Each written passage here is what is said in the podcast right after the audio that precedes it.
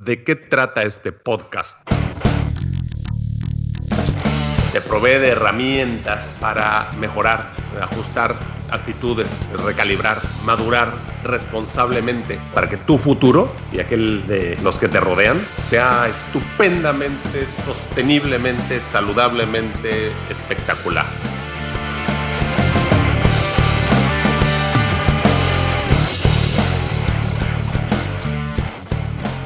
Perdón, eh, aquí nomás, aunque es en el aire, eh, nomás necesito preguntarte porque estoy un poco confundido.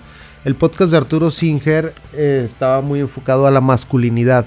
Entonces ahorita dijiste cincuentones y cincuentonas. ¿Ya no va a ser un tema sobre pura masculinidad? Lo que pasa es que no, yo considero que una buena masculinidad necesita de una buena femineidad. Ah, entonces ya no se puede encasillar nada más de decir es un tema donde vamos a tratar la masculinidad. Sí lo vamos a tratar, pero insisto, en esta, en esta em, nueva etapa, en temporada es la palabra que quiero usar. En esta temporada vamos a darle un espacio a las mujeres que están llegando a esta difícil edad. Perfecto, me parece genial. Donde um, sentía que algo faltaba.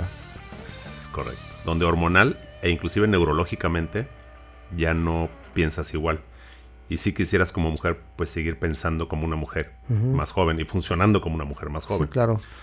Entonces vamos a Yo estoy completamente de acuerdo porque hay que recordar que no porque seas mujer no tienes testosterona. ¿Sí? todos eh, tienen una especie de, más, más, bien un balance. Puede ser hacia un lado o hacia el otro.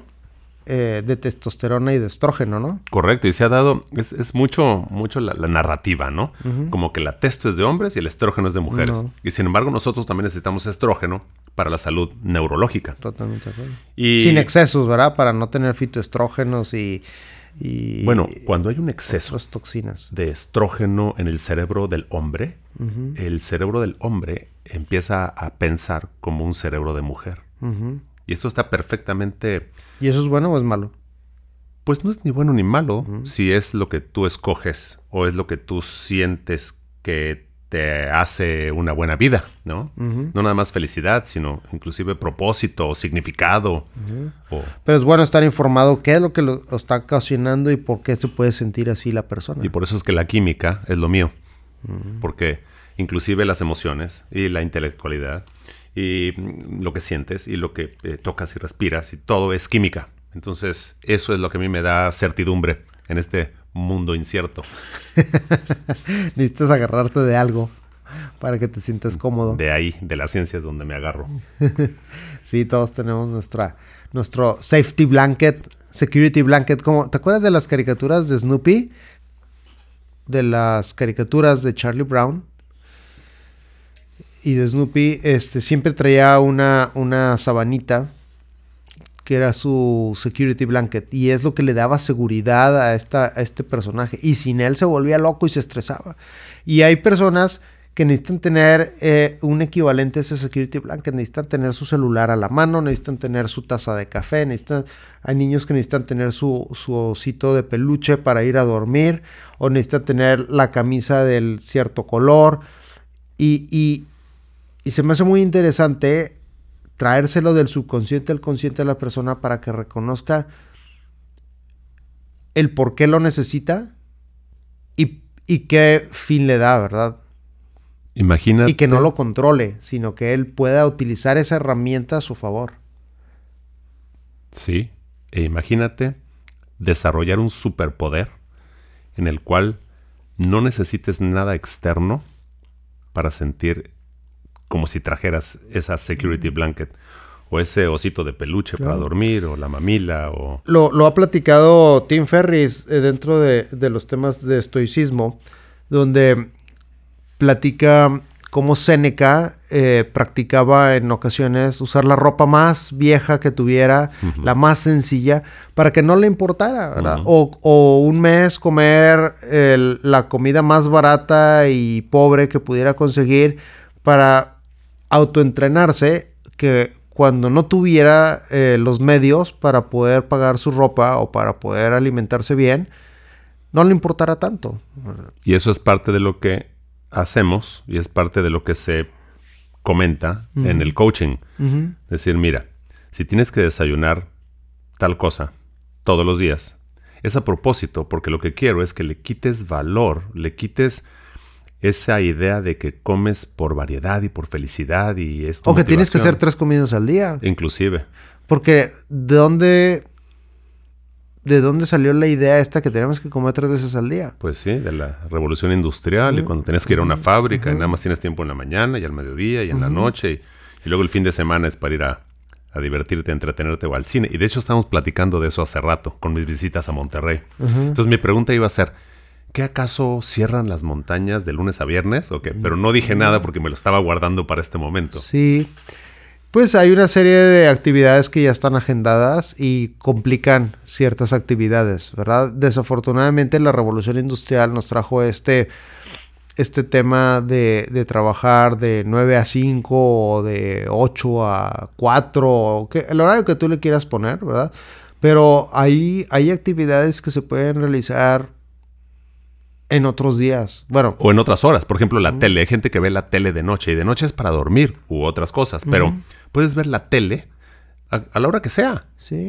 Realmente. Hay gente que, pues si se pone a ver la tele en la mañana va a sentir mal porque se va a sentir culpable de que está haciendo algo indebido porque está acostumbrado que la mayoría de la gente ve la, la, ve la televisión ya en la noche. Eso es un excelente punto. Y a veces, ¿sabes qué hago? A veces yo hago eso a propósito, mientras mentalmente haya mm, palomeado, checado, las cosas que necesito, absolutamente necesito que ese día queden hechas.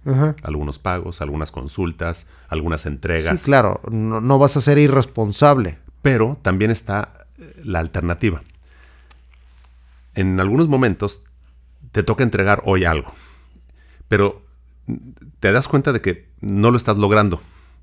O sea, neurológicamente, mentalmente, intelectualmente no estás saliendo como tú esperas. Entonces lo que yo hago es que hago un break y hago otra actividad. Entonces, o veo una conferencia, un videíto, la tele, o me baño con agua fría, o voy al gimnasio, hago un cambio de actividad y ya luego... Es como cuando comes ensalada y luego sigues comiendo el pollo, la carne, como que le das un cambio al sabor y le sigues. o, a veces me sirve este, leer un pedacito de algo.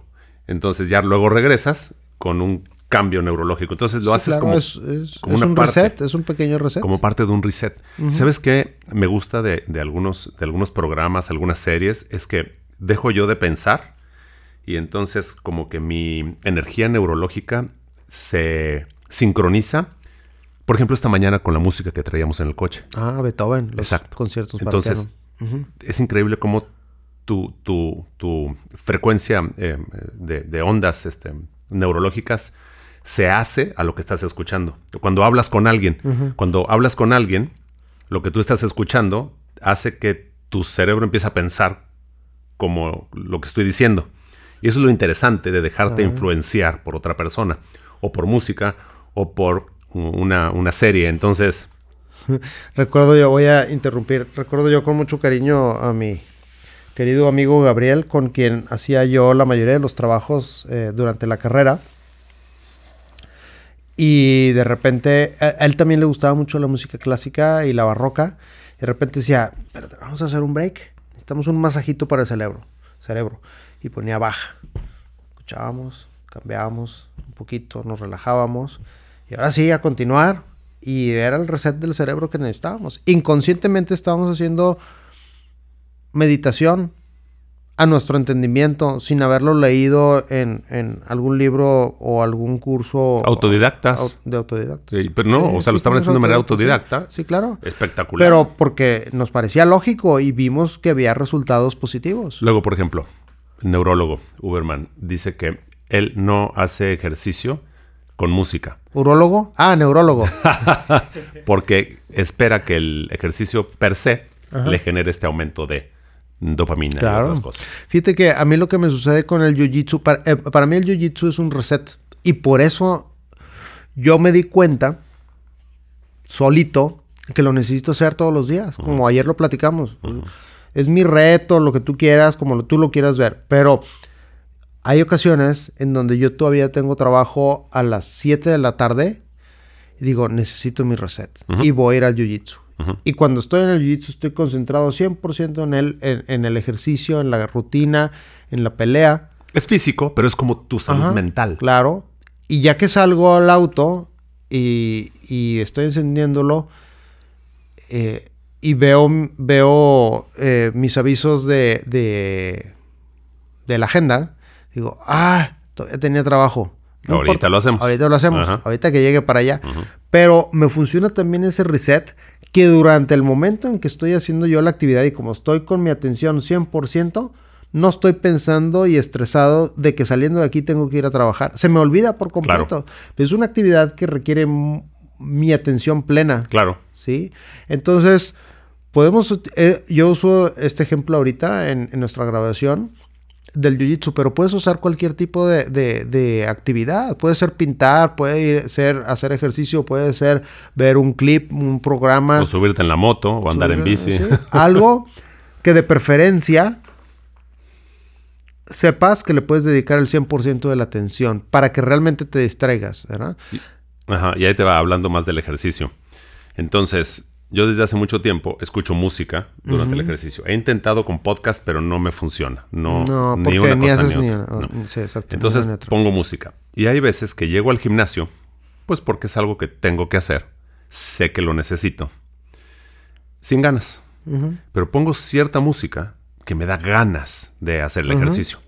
Llega un momento donde ya no importa la música que tenga y la testosterona y la dopamina han subido a tal grado de que ya no necesito un primer, como dirían los gringos, un, iniciador. Entonces mucha gente lo que dice es que, no es que a mí me da flojera. Bueno, a mí también. Nada más que yo ya, ya, ya sé qué cositas hacer para, pues ya estoy en el lugar, ya estoy vestido y alborotado. Pues a ver, un empujoncito, entonces pongo cierta canción, cierta música, y ya con eso empiezo. Y órale, te empiezas a mover. Sí, yo creo que para todos es difícil el arranque, el calentamiento, porque pues es muy cómodo estar en nuestra zona de confort, pero si ya probaste esas endorfinas que tienes al final de haber cumplido cualquier tarea, no estoy hablando nada más del ejercicio, de una tarea que al final tiene un logro o, o una meta que se cumplió y te generan esas endorfinas, dices tú, vale la pena empezar a hacer el esfuerzo. Nada más necesito mi, eh, como la chispa de la bujía. ¿sí? Hay gente que el pre-workout, por ejemplo, mi hijo Mark insiste con su bebida que él se ha inventado de su pre-workout. Eso que toma... pre-workout? Pre-workout. Eso que toma antes de el ejercicio como para sentirse poderoso en el gimnasio. En su caso, pues es un par de expresos con este X. El tema es que yo veo. Con cacao y azúcar y. Yo lo veo. Este, moca. Bueno, a veces digo, ya que estamos en el tema, un poquito de pimienta también funciona. Ah, o canela, entonces hay que probar. Pero bueno, porque la, pimienta te sube la serotonina también. Pero bueno, el tema es que yo veo su ritual previo al gimnasio. Y se baña y se viste con la ropa que, le hace sentir bien. Y se toma su pre-workout. Y es, es un evento. Fosfo, fosfo.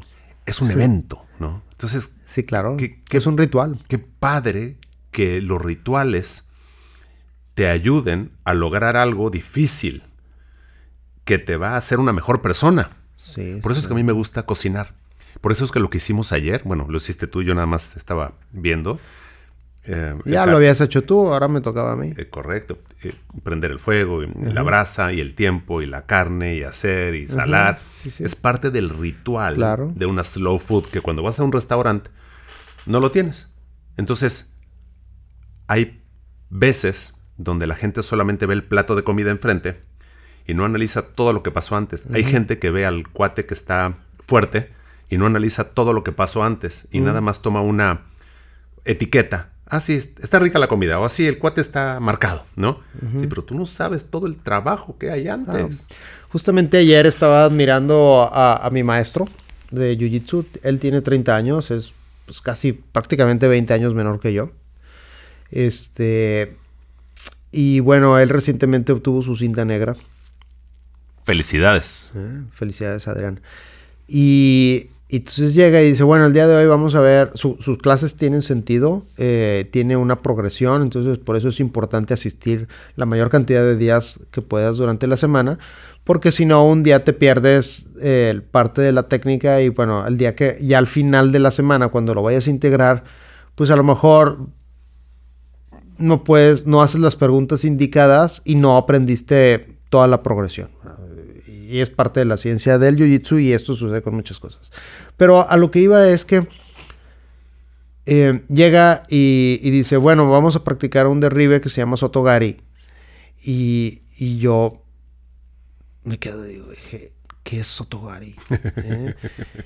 y dije yo, quiero saber qué es Sotogari, porque si algún día yo quiero ser maestro como él, cinta negra, y enseñar a los alumnos, pues no quiero enseñar nada más lo que yo sé y lo que a mí me gusta hacer. Me gusta mostrar diferentes opciones y que luego cada quien vaya agarrando lo que le gusta, ¿verdad? Pero yo me quedé con esa admiración de que el chavo tiene 30 años, es menor que yo, pero tiene mayor conocimiento que yo en esta actividad y, lo respeto porque sé que yo todavía no lo aprendo, pero algún día quiero ser como él, ¿verdad? Porque está denotando su dedicación y su conocimiento en la, en la actividad, ¿verdad? Entonces es, es, em, es muy interesante cómo eh, nos han comentado cuando tenemos visitas en la academia, oye, las personas de cinta azul de su academia están muy, muy avanzados comparados con los nuestros. Pues sí, porque tenemos un buen maestro, ¿sí? Y, lo sabemos apreciar, ¿sí? Y no importa que él sea 20 años menor que yo, yo reconozco que él tiene esta... Eh, eh, ese compromiso que ha hecho con la, con la disciplina para yo sentirme a gusto que estoy en la, en la academia adecuada y que estoy con el maestro adecuado. Única forma de ayudar a alguien es si tú estás en una mejor posición que la otra persona. O si tienes el conocimiento que la otra persona no. Entonces, tu mentor no necesariamente tiene que ser mayor que tú. Claro. Tiene que ser una persona que tenga habilidades o conocimiento o intelectualidad. Conocimiento mayor. Distinta, claro. A veces la gente me, me, pregunta, estoy en una asociación, creo que ya lo habíamos platicado, que se llama Mensa. Y es una asociación donde se supone que se maneja alto coeficiente intelectual. Se supone, es, porque hay, hay, temas complicados y, te metes a, estudiar lo que es la inteligencia y, todavía hay debates, ¿verdad? Mm. Eh, la, el tema aquí es que de repente hacen entrevistas externas o internas y preguntan, ¿qué se siente ser inteligente? ¿O qué se siente ser superdotado? O ser más inteligente que los demás. Es horrible, es horrible. Eh, sí, pero la, aquí yo me, he quedado pensando mucho el tema y digo yo, pues sí tengo una cierta inteligencia, pero reconozco que hay gente más inteligente que yo y yo quiero estar cerca de esas personas y aprender de ellos. Y no nada más que sean más inteligentes, sino que también tengan más conocimiento.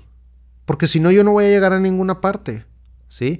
Pero mi primer paso es reconocer que hay gente que sabe más que yo y que es más inteligente que yo. Sí, como que está más avanzada o más adelantada. Claro. Porque si no, mi ego no me va a permitir avanzar. Pero espérame, necesitamos quitar al ego y la soberbia y entender lo siguiente.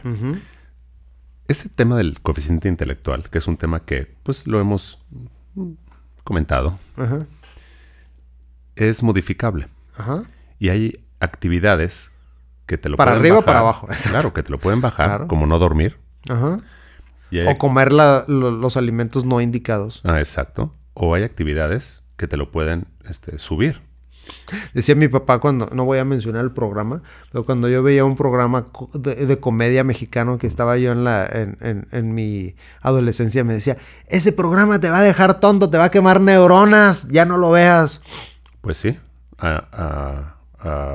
de una manera este, amable, te está diciendo la verdad. Entonces, ¿cuál es el libro que tienes que leer?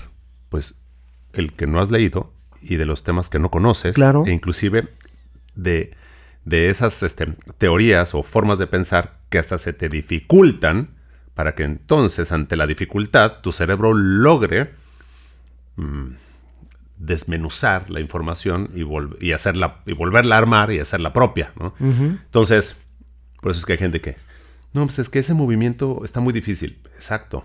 Si aquel lo puede hacer, tú también lo puedes hacer. No es que ese libro este, se me complica. Pues exacto. Hay libros que yo he tenido que leer dos o tres veces porque honestamente la primera vez no fue suficiente. Y es un libro que un humano o varios escribieron. Entonces, a ver, te conoces a ti mismo, dejando ego y soberbia de lado, y puedes lograr lo que otros humanos ya han logrado. ¿Contra qué humanos te comparas? Claro. Hay que ser muy cuidadosos las amistades que uno selecciona y los círculos donde uno se mueve y las actividades que uno realiza. Hay que curar el entorno. Entonces, mientras menos, a veces es mejor. Claro. Por eso es que a mí los buffets no me gustan. Porque uno, no le saco provecho. Y otro, eh, hay esta tendencia natural de, bueno, voy a probar. Bueno, ¿qué tanto es tantito? Bueno, nada más es una... Ah, ya está para... A ver, no me interesa nada de eso. Yo voy a pedir a la carta, o nada más traerme un plato de eso y ya. ¿Eso es todo lo que vas a comer? Sí. Oye, pero eso es como un kilo de cochinita. Pues sí. Hay otras cosas en el buffet. Ya lo sé pero no quiero. Ya está pagado, ya lo sé, pero no me interesa. y lo mismo de ese, de los alimentos es con las amistades o las otras actividades. Oye, pero hay muchas personas en el mundo. Sí. Puedes ser amigo de todos. sí. Pero a mí me interesa platicar con ese vato porque el conocimiento que él tiene yo no lo tengo. Y quiero enriquecerme de su conocimiento. Y de su filosofía y de su sabiduría. Por esa razón de la amistad que estamos platicando hace rato, que me preguntes, bueno, ¿y cuál es tu interés? Pues mi interés es ese, hacer algo que yo no, o sea, algo que ya se le ocurrió, que lo sabe hacer y que yo no, y que podemos a lo mejor hacer algo interesante, claro. hablando del curso. Sí, claro. Eh, yo te lo preguntaba nomás porque le digo, oye, tengo una persona que quiere conocerte y me va a preguntar, bueno, cuáles son sus intereses. A lo mejor tú estás buscando intereses románticos y a esta persona no le interesa.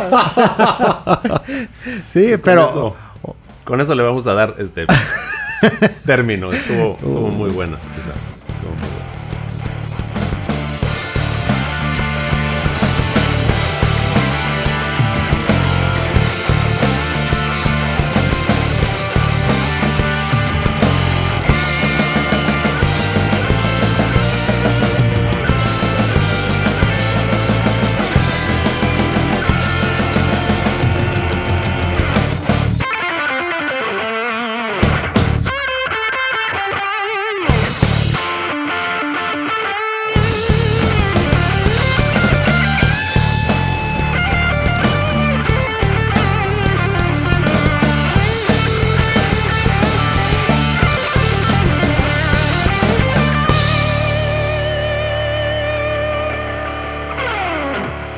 Este podcast se hace exclusivamente para propósitos de información general. Las declaraciones y opiniones expresadas en este podcast no constituyen consejos médicos. Este podcast, incluyendo Arturo Singer, Néstor Leal y los productores, se deslindan de cualquier responsabilidad por cualquier efecto adverso relacionado al uso de la información aquí contenida. Las opiniones de los invitados son propias y este podcast no promueve ni acepta responsabilidad alguna por las declaraciones de los invitados. Este podcast no hace representaciones ni da garantías de las cualificaciones o credibilidad de los invitados. Este podcast puede incluir promoción o publicidad pagadas para productos o servicios. Los individuos en este podcast pueden tener un interés económico directo o indirecto en los productos y servicios referenciados en el podcast. Si cree que tiene un problema médico, consulte un médico autorizado.